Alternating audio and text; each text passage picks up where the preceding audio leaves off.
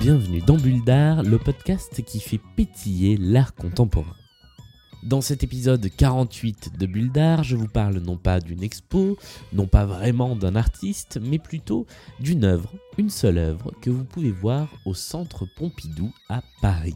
Elle a la particularité d'être à peu près tout le temps exposée. Elle se trouve dans l'étage des collections euh, permanentes du Centre Pompidou, des collections contemporaines, et il s'agit d'une œuvre nommée Container Zéro de l'artiste Jean-Pierre Reynaud.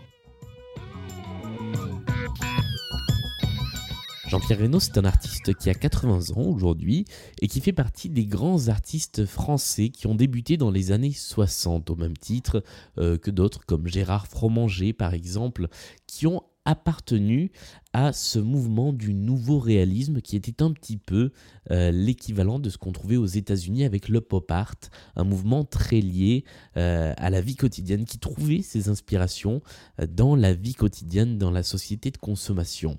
Et Jean-Pierre Reynaud s'est fait connaître avec deux motifs principaux. Le premier, c'est le pot de fleurs. Il a énormément utilisé les pots de fleurs dans ses œuvres, euh, notamment dans une œuvre qui est également montrée au centre Pompidou, le pot doré, qui est un pot géant et doré, comme son nom l'indique. Euh, Jean-Pierre Reynaud a commencé en tant qu'horticulteur sa carrière, en fait, avant d'être artiste.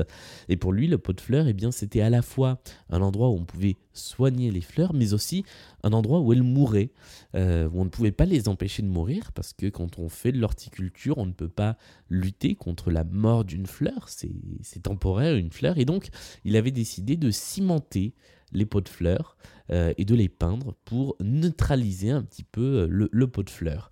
Donc ça c'est le premier motif qu'utilise Jean-Pierre Reynaud et là où ça nous intéresse, c'est que le deuxième motif, eh bien, c'est un carreau de faïence blanc, toujours le même, je crois qu'il fait 15 cm de, de côté.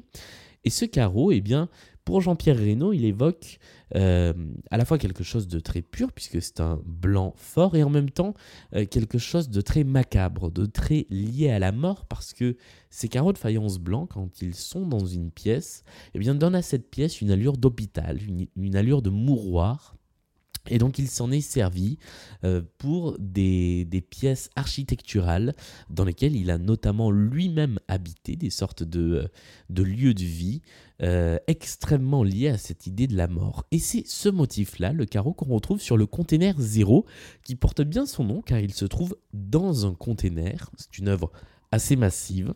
Un container qui est posé dans le centre Pompidou. Quand il est ouvert, ce qui est à peu près le cas tout le temps, on peut voir que l'intérieur est tapissé de ces carreaux blancs. Ça forme une sorte de petite pièce et c'est ça qui est très intéressant avec cette œuvre. Elle appartient au Centre Pompidou. Euh, L'artiste en a fait don. C'était une commande, plus exactement, du Centre Pompidou à Jean-Pierre Reynaud. Il a proposé cette œuvre, il l'a offerte au Centre Pompidou, mais avec une condition. La condition étant que Jean-Pierre Reynaud a le droit sans demander d'autorisation préalable, de changer lui-même le contenu du container zéro. Et c'est là que ça devient très intéressant, comme je vous disais, parce que cette œuvre, elle n'est jamais exactement pareille. Elle n'est jamais vraiment la même, et elle évolue en fonction des envies de l'artiste. L'artiste, Jean-Pierre Reynaud, a une salle d'exposition à lui, dans le centre Pompidou, puisque ce container, il est tout petit, il fait quelques mètres de, de long et de large, donc c'est pas une vraie salle d'exposition, mais c'est un espace dans lequel il peut choisir de montrer absolument ce qu'il veut. Et quand je vous dis absolument ce qu'il veut, c'est vraiment ce qu'il veut. Euh, il peut euh, décider d'y montrer une de ses œuvres. Il peut aussi décider d'y montrer des œuvres de ses amis. C'est arrivé qu'en hommage à d'autres artistes qui, euh, qui meurent, qui, qui disparaissent, eh bien, il accroche une œuvre d'un autre artiste. Il peut décider de montrer des choses absolument pas artistiques. Il l'a déjà fait très récemment avec une souris morte qui était eh bien, posée comme ça, une vraie souris, vraiment morte, posée sur le container zéro. et peut arriver qu'il décide qu'il n'y ait rien dans ce container zéro. Et c'est ça que je trouve vraiment intéressant avec cette œuvre, c'est que c'est à la fois une pièce de musée qui euh, appartient au musée et qui vraiment fait partie intégrante de la collection du Centre Pompidou. Et c'est une œuvre profondément contemporaine au sens où Jean-Pierre Reynaud l'a fait évoluer, l'a fait bouger en permanence. Et donc, je vous recommande non seulement d'aller voir le container zéro de Jean-Pierre Reynaud au Centre Pompidou, mais en plus d'y aller régulièrement, c'est-à-dire qu'à chaque fois que vous avez l'occasion d'aller au centre Pompidou, eh bien n'hésitez pas à aller jeter un coup d'œil parce que peut-être que d'une visite sur l'autre, le contenu de ce container aura changé et que eh bien vous y verrez quelque chose de complètement différent.